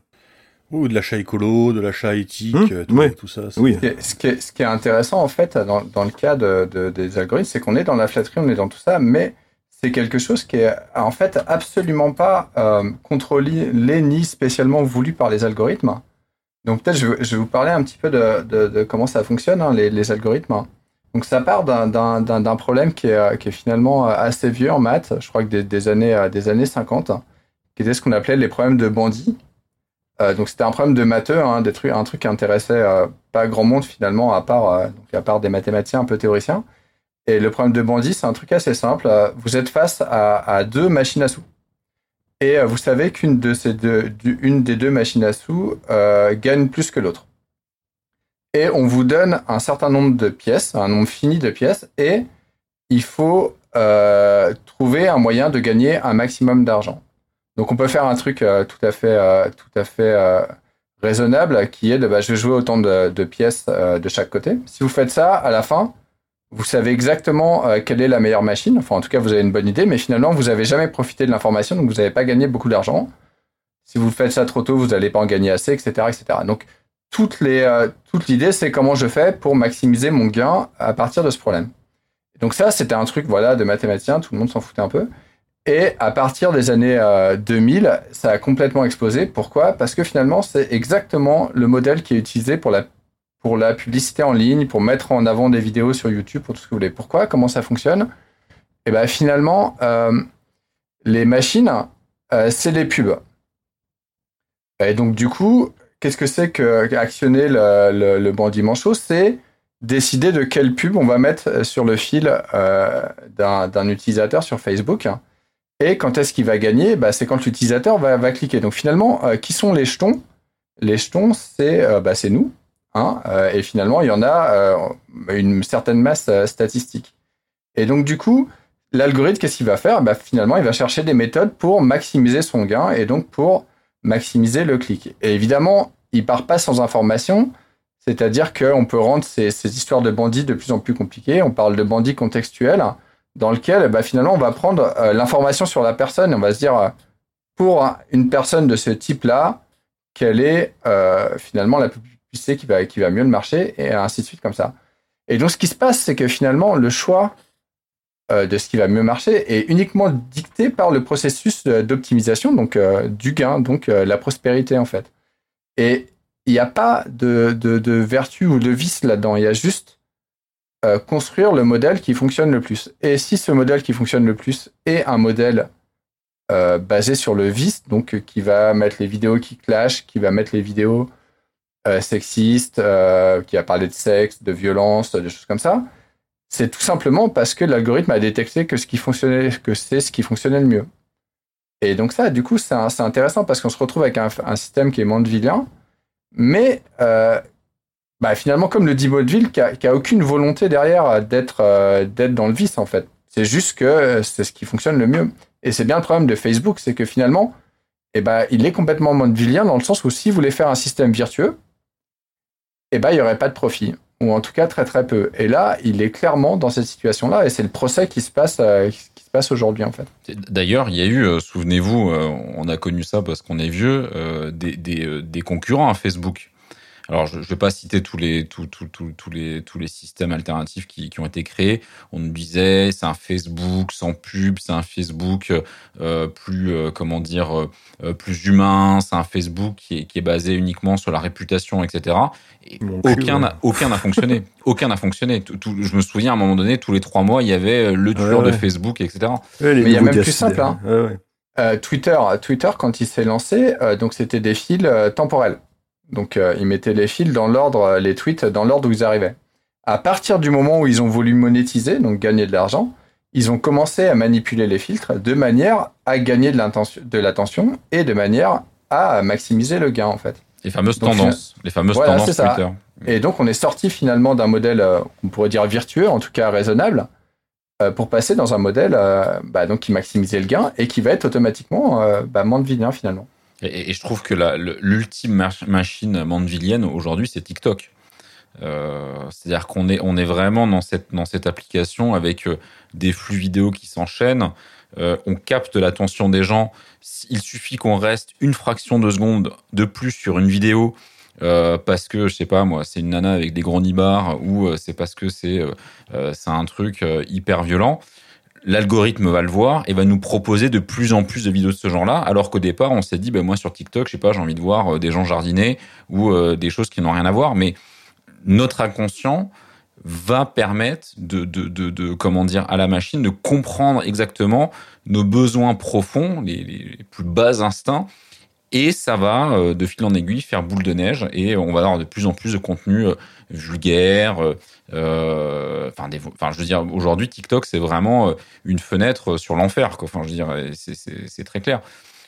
Et, personne n'est fier d'utiliser TikTok. Enfin, je veux dire, c'est l'application qui a, eu la, plus grosse croissance ces dernières années. C'est absolument gigantesque. Et, euh, et, personne s'en vante.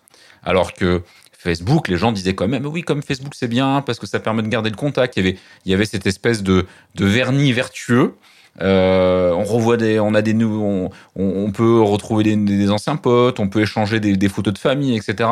Alors qu'en fait, les gens euh, sur sur Facebook, euh, voilà, ils lisent des articles anti-vax. Enfin, c'est c'est les bails. Ils, stalkent leurs ex. Ouais, ils stalkent leurs ex, ou leurs, leurs ex, ou enfin, c'est c'est que que des comportements vicieux, quoi.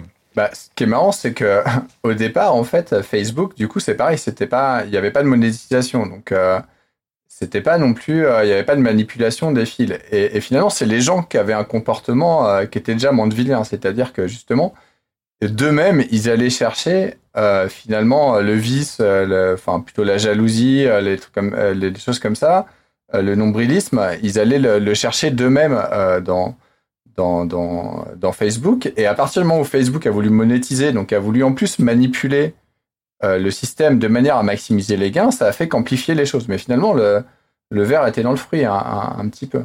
Et, ce qui est super euh, intéressant, c'est qu'en plus, donc là, voilà, on a Facebook qui est, finalement euh, mandevillien euh, sans, sans, sans que ce soit une, un but au départ, sans que ce soit voulu.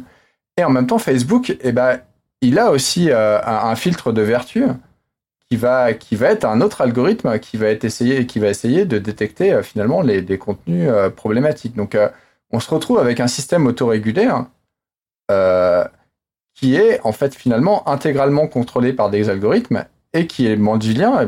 Clairement, là, l'algorithme euh, du vice euh, gagne clairement hein, sur l'algorithme qui est là pour contrôler la vertu. Donc on a les mondages. Les mondages, c'est un algorithme. Les mondages, c'est aussi un algorithme. Parce que si on a de la pornographie sur Facebook, on est censuré. Euh, sur YouTube aussi, ça marche, ça marche à fond. Il suffit de mettre une photo de, de, de, de sein à l'air. en plus, c'est américain, donc c'est totalement proscrit. On peut se faire bannir sa chaîne YouTube en moins de 5 minutes. Voilà, donc il y, a, des systèmes de régulation. Euh, mais dans cet interstice euh, entre la, je dirais, le, le, vice qui est, toléré et l'intolérable, bah, le, monstre, le, le, monstre prend forme, se déploie, se, se, nourrit de nos bas instincts, et euh, effectivement, on arrive, comme je dis tout à l'heure, à quelque chose comme, TikTok, quoi, qui, est, euh, juste euh, proprement hallucinant. Et d'ailleurs, on, en discutait, euh, je crois pas plus tard qu'hier. Je ne le savais pas, on, on s'en est rendu compte. TikTok, qui est chinois, n'existe pas en Chine. En tout cas, pas sous cette forme-là. C'est-à-dire que le TikTok chinois est censuré, très lourdement censuré. Euh... Mais ça, ça, on en a déjà discuté. La Chine, c'est l'avenir du monde. Donc euh, voilà, c'est normal qu'ils voilà pour c'est c'est voilà ils censurent leur, leur réseau, donc c'est tout à fait logique et c'est ce qui va finir par nous arriver aussi. Hein. Ce que ne font pas les, c'est assez marrant la différence entre les Chinois et les Américains, c'est que les Chinois ont compris comment le système fonctionnait, mais ils ne mangent pas leur propre merde. Euh, là où les États-Unis tombent complètement dedans. C'est assez drôle, quoi, de, de, voir cette différence de, position. Euh, D'ailleurs, on parlait de la dette tout à l'heure. On disait oui, la planche à billets, euh, l'exponentialité. Bah oui, sauf que la dette, qui sait qu'il a, qu'il a, qui, qui sait qu'il achète, qui sait qu'il la détient aujourd'hui, c'est la Chine. Donc euh, voilà, si un jour ça se pète la gueule, ça sera surtout bah, au profit de la Chine. Ils ont, ils ont, inventé un nouveau système qui est le système extra, euh, extra mandevillien en fait. C'est-à-dire qu'on exporte un système mandevillien chez les autres et on récupère la prospérité euh, euh, et bah, on la chez filtre. soi. Et, et on, on, la filtre. filtre. C'est la grande muraille de Chine. Finalement, euh, euh, c'est le retour de la grande muraille de Chine. D'ailleurs, je, lisais un article euh, tout, tout à l'heure euh, sur la, les suites du Covid en Chine et la nouvelle doctrine de l'isolement. C'est-à-dire qu'aujourd'hui, je crois que c'est un article sur Le Monde d'ailleurs, aujourd'hui, les dirigeants chinois ne se déplacent plus. Ils ne vont pas aller au, G, 20 ils n'ont participé à aucune conférence internationale. En fait, la Chine est en train de construire partout dans chaque ville des camps pour gérer les quarantaines. Donc les gens qui veulent venir doivent, ça on le sait, depuis le Covid, ils doivent rester, je ne sais plus, 15 jours, 3 semaines en quarantaine. Et il y a tout un système en fait qui va qui progressivement. Il reste un mois en Ah, c'est un mois, ouais, c'est ça, c'est long. C'est tout un système en fait qui va euh, isoler les Chinois du reste du monde physiquement. Donc on savait qu'Internet était filtré. Là, il y a maintenant il y a, il y a, il y a, il y a un filtre physique. Et, on voit qu'effectivement, ben voilà, pareil, les, applications s'exportent et puis on récupère la prospérité. Donc c'est ça, ça c'est assez intéressant quand même ce qui, ce qui, est en train de se passer euh, aujourd'hui. Euh, avec cette notion de, barrière euh, filtrante à plusieurs niveaux. Quoi. on s'éloigne un petit peu de Mondeville avec ça, hein, tout de même. Non, non, mais justement, ça, me faisait penser, je, je, voulais revenir sur Mondeville, parce qu'il tape quand même, et puis surtout du four, il tape quand même beaucoup sur le, capitalisme libéral. Euh, euh, ces vices, ces vices privés qui donnent la vertu publique, mais euh, je, enfin, c'est, c'est quand même une théorie qui peut être appliquée à, la, à, la, Chine communiste. Hein.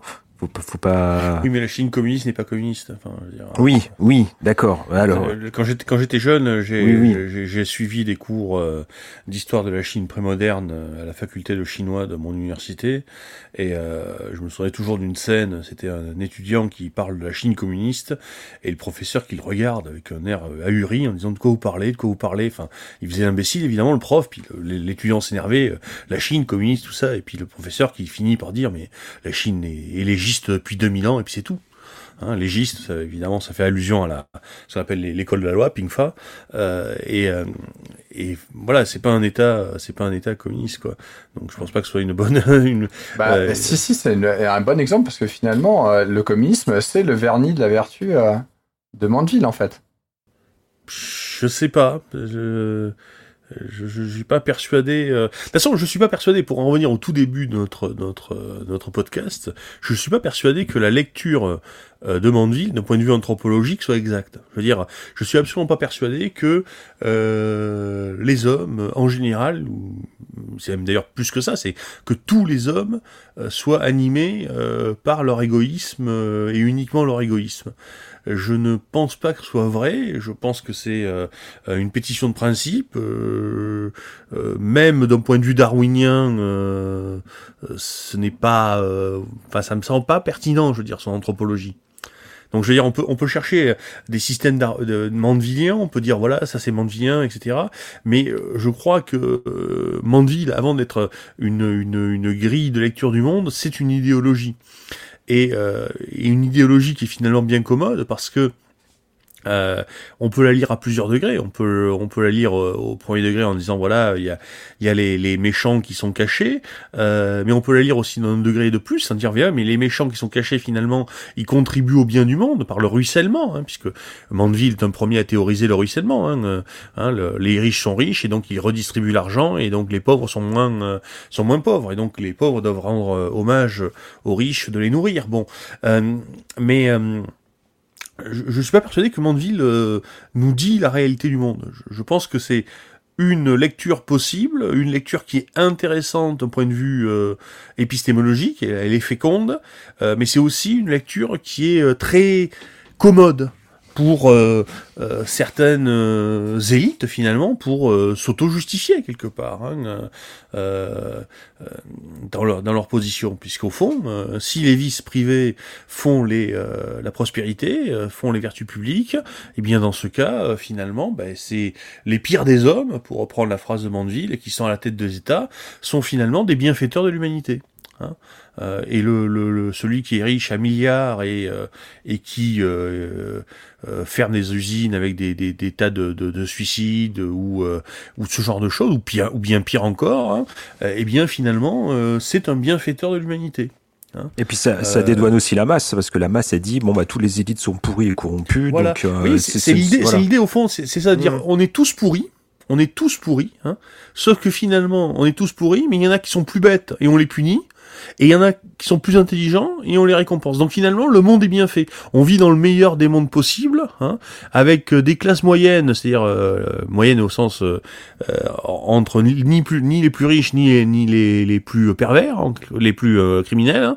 On a une espèce de catégorie moyenne de gens, hein, moraux, hein, euh, moraux parce que non pas parce qu'ils sont moraux, mais moraux parce qu'ils sont pas assez intelligents pour être euh, des vicieux intelligents, euh, mais qui sont pas assez bêtes pour être des vicieux qui se font prendre, en quelque sorte. Donc ils sont entre les deux. Et donc finalement, le monde dans lequel on vit est un monde parfait où chacun est à sa place et où il n'y a rien à changer. C'est une idéologie qui est totalement euh, anti-révolutionnaire, qui est profondément conservatrice, non pas au sens euh, du conservatisme euh,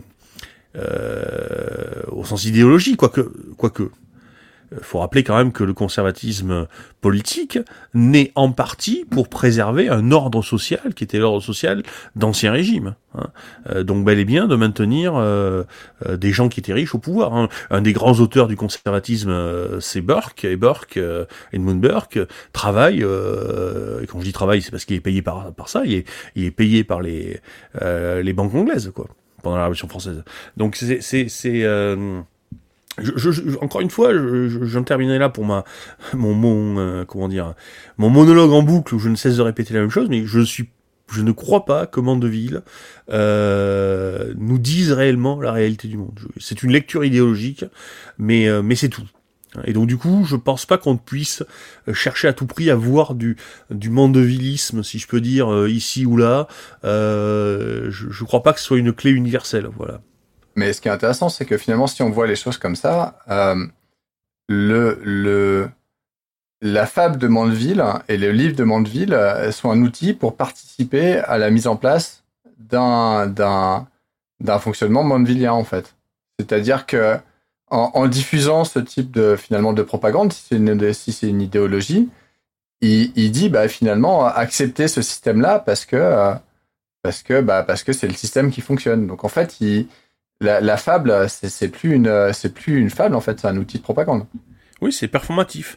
Alors après, que, que ça soit volontaire chez, chez euh, Mandeville ou que ça soit chez ceux qui l'ont repris, c'est un problème. Mais en tout cas, clairement, je pense que c'est que c'est de l'ordre de l'auto-justification. Et d'ailleurs, c'est ce qui me gêne peut-être le plus chez Dufour. C'est pas tellement son côté euh, dénonciation de Mandeville, c'est justement son côté adhésion à Mandeville. Car au fond, qu'est-ce que dit Dufour? Il dit Mandeville a raison, mais c'est pas bien. Euh, et là, j'ai un problème. Parce que s'il a raison, on ne peut pas dire que c'est pas bien. Enfin, je veux dire, ça ne rime à rien. Si effectivement euh, le monde est comme ça, ne peut fonctionner que comme ça, et que finalement, grâce à ce fonctionnement-là, il est pour le, c'est le meilleur des mondes possibles, euh, ben, on n'a pas à dire que c'est pas bien. Et ça, c'est quelque chose qui me dérange profondément dans la lecture de, euh, de Mandeville par Dufour, c'est que finalement, sous prétexte de s'indigner, il s'indigne beaucoup, hein, il s'indigne, il, en fait des tonnes, hein, l'argent c'est de la merde, il le dit bien, enfin à la fin, bon, après c'est contesté tout ça, machin sur Cloaca, bon, on va pas rentrer là-dedans, enfin, il a, une, il a un discours très, qui paraît très radical, mais au fond, au bout de la lecture, je vous avais dit mon énervement, hein, qu'est-ce qu'il dit? Il dit euh, Vive Greta Thunberg euh, donc en gros, il décrit un monde qui est, qui est finalement terrible, horrible, etc. Et finalement, son, son, son seul euh, résultat, c'est de dire, ben, vive un produit de consommation euh, qui est là pour nous flatter, au fond. Hein. Du four et tout sauf un révolutionnaire. Et il s'est trouvé un, un bon ennemi, quoi il s'est trouvé un ennemi. Il s'est alors quel est le problème du fou? Est-ce qu'il n'est pas assez flatté ou est-ce qu'il n'est pas assez euh, intelligent pour être un pervers riche? J'en sais rien. Je sais pas comment il se, considère lui-même, mais quelque part, moi, ça me met très mal à l'aise cette adhésion complète qu'il a euh, parce que euh, de deux choses l'une quoi. Soit Mandeville dit vrai, soit il dit faux. Et s'il dit vrai et qu'on croit qu'il dit vrai, euh, eh bien, on, s'inscrit dedans. Enfin, je veux dire, c'est une règle générale. Moi, je veux dire, je, je crois en Darwin, si vous voulez. Euh, eh bien, je peux pas dire euh, Darwin, c'est, c'est, c'est comme ça. Mais moi, j'ai, ça marche pas pour moi. Ça, ça voudrait rien dire. Quoi. Or, du four, il, il, dit un petit peu ça, quoi. Et ça, ça me, ça me gêne profondément, quoi. Ou alors, j'ai pas compris, mais peut-être que j'ai pas compris. Hein. Non, je suis sur la même ligne que toi. Moi aussi, la, la, la troisième, la, la, troisième et dernière partie m'a vraiment dérangé. Euh, ouais. et puis la, conclusion, mmh, héroïque, Greta Thunberg héroïque machin chose, étudiant à HEC. Alors, alors que tu vois, il nous aurait flatté en parlant de Théodore Kaczynski, ça, ça, serait passé. oui, à la limite, oui, oui. oui, je suis pas une flatterie près, tu vois. Voilà. Là, ça, ça, serait passé. effectivement, s'il avait, s'il avait eu conclu sa lecture en disant bon voilà euh, c'est peut-être comme ça mais on va tout renverser euh, par la violence euh, j'aurais ça m'aurait moins dérangé mais le problème c'est qu'il peut pas dire ça puisqu'au fond il dit que Mandeville a raison donc, qu'est-ce que, qu'est-ce que, donc s'il a raison, mais oui, effectivement, héroïque Greta Thunberg euh, euh et héroïque, euh, je sais pas trop quoi, euh, machin Dupont, euh, étudiant à HEC, pour avoir dit, oh là là, l'écologie, c'est bien.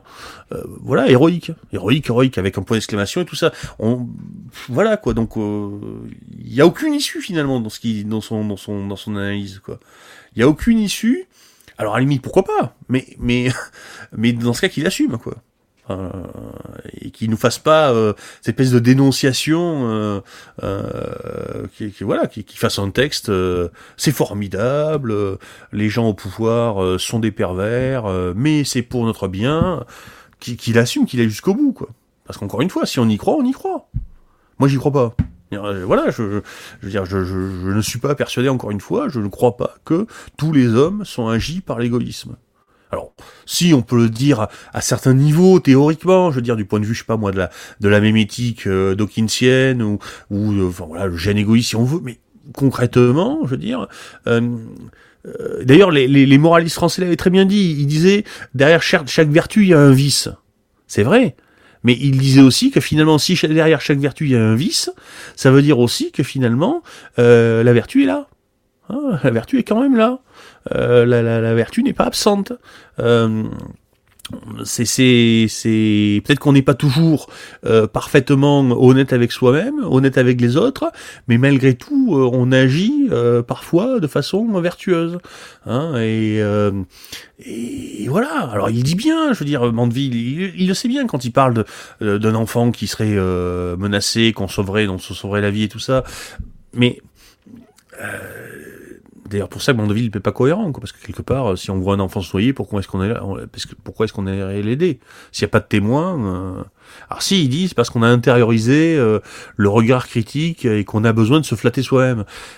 J'en sais rien, moi. Je, je euh... c'est très freudien tout ça en plus. Ouais, ouais mais voilà, c'est oui, oui. c'est ça. En fait, c'est mmh. peut-être ça le problème. Je veux dire, c'est mmh. euh, on part de, on part d'Augustin qui est un grand penseur, et on arrive à Freud, qui est, qui est pipi caca, quoi. Euh, bon, je suis un petit peu dur avec euh, Freud, là, pour le coup, mais, mais c'est un peu ça, quoi, je veux dire. C'est, c'est, c'est, euh, et là, pour le coup, pipi caca, euh, on patauge dedans à la fin du bouquin. Hein. Ah oui, oui, clairement, ouais. c'est, c'est, c'est lourdingue, hein. bon, D'ailleurs, peut-être que les, les, les, gens qui nous écoutent ne comprennent pas trop de quoi on parle, parce que c'est vrai qu'on n'a pas forcément envie d'en parler, parce que, enfin, moi, ça va pas intéresser, quoi. Je veux dire, le, cette métaphore de l'argent comme merde, bon, Ouais, ouais, ouais, ouais. Ouais, enfin, s'il veut, quoi, mais bon. La différence, la merde, c'est en quantité finie, quoi. C'est ça le problème. La merde, c'est en quantité finie. Justement, l'argent n'est pas en quantité finie. Euh, donc, euh, déjà, il y, a un problème dans la métaphore. Oui, euh, c'est une métaphore qui est, très orientée, puisque, comme tu l'as dit, le, seul problème de la prospérité serait que l'argent, c'est de la merde. Donc, si tu veux, voilà, à partir de cette image, euh, il construit tout un argumentaire autour de ça. C'est vrai que j'ai trouvé ça aussi assez, euh, assez dérangeant et, pauvre euh, en argument de fond, quoi. Pour moi, c'était clairement de la, clairement de la, un jeu de l'esprit plus, plus qu'un qu'un vrai argument, en fait. C'était un moyen de, de dérouler un petit discours qui était un petit peu malin, mais pour, pour flatter, pour, pour, flatter son, son, auditoire aussi sans doute. C'est ça, ouais, ouais. Enfin, moi, je l'ai senti comme ça, un, petit coup de regarder, je suis malin. Euh. Oui, puis je suis, je suis, je suis contre, parce que, mais parce qu'au fond, euh, enfin encore une fois, je veux dire, mis à part les commentaires moraux qu'il y a plein dans le bouquin du four, les c'est pas bien, c'est mal, c'est pervers, euh, l'argent c'est de la merde. Mais mis à part ces commentaires moraux qui ne sont que de la rhétorique, euh, on est dans un livre qui est totalement euh, euh, non seulement une adhésion aux thèses de Mandeville, mais finalement une adhésion au monde de Mandeville. Après avoir lu le bouquin du Dufour, je, Dufour dirait, ben finalement oui, ben je vais devenir, je sais pas moi, pervers, intelligent, et puis ou je sais pas, je vais devenir conseiller du président Macron ou ce genre de choses. Très bien, ça serait cohérent. Voilà. Mais sauf que là, il va nous faire une espèce de, de, de de, de, de, d'espèces de, de, de, de, de, rodomontade pseudo-révolutionnaire qui, qui, qui... Parce qu'encore une fois, qu'est-ce qu'il veut? Euh, il, il nous a pas convaincu de renverser le système, il nous a convaincu que le système était formidable. C'est ça au fond le problème. Et ça le problème. C'est qu'il cherche à nous convaincre que le système est formidable. En nous disant que c'est très mal, mais en nous disant quand même que c'est grâce à ça qu'on mange tous. Et qu'on mange plus aujourd'hui qu'on mange hier. Alors c'est vrai qu'on mange plus aujourd'hui qu'on mange hier. Euh, mais je suis pas persuadé que ce soit dû au fait que les gens sont des enfoirés. Oui. C'est là. C'est peut-être dû au pétrole et aux machines. Enfin bon, ça c'est encore un autre, un autre sujet. mais, mais moi finalement, je trouve que euh, euh, là où la grille de lecture de Mandeville est intéressante, c'est justement euh, pour les algorithmes, hein, parce qu'en fait, on, on, se débarrasse de l'intention. Enfin, je dis, or, ils ont qu'une seule intention, qui est la prospérité. Enfin, la prospérité, évidemment, selon la manière dont on leur définit. Et on se débarrasse du vice et de la, et de la vertu, en fait. On, on a juste, enfin, pour nous, on perçoit le vice, le, le vice et la vertu, c'est la façon dont nous, on le perçoit, en fait. Mmh. Mais pour l'algorithme, ils n'existent pas. Et finalement, il produit du vice de notre point de vue à nous. Et là, je, là, je trouve la, la grille de lecture assez fascinante. Mais effectivement, pour la société, c'est un peu simpliste.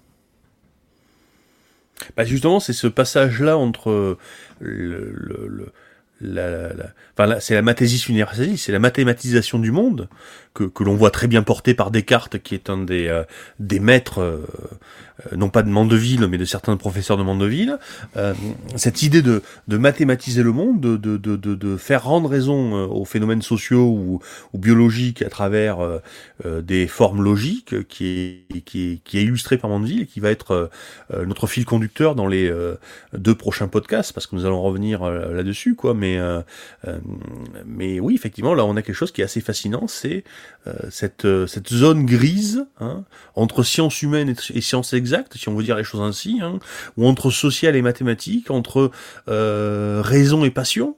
Pourrait dire ça comme ça aussi, hein, parce que l'homme est animé par des passions, la vertu, euh, la, l'égoïsme, euh, le vice, ce sont des passions. C'est pas, c'est pas. Et puis en même temps la raison, hein, euh, du, du, jeu des passions surgirait la raison. Hein.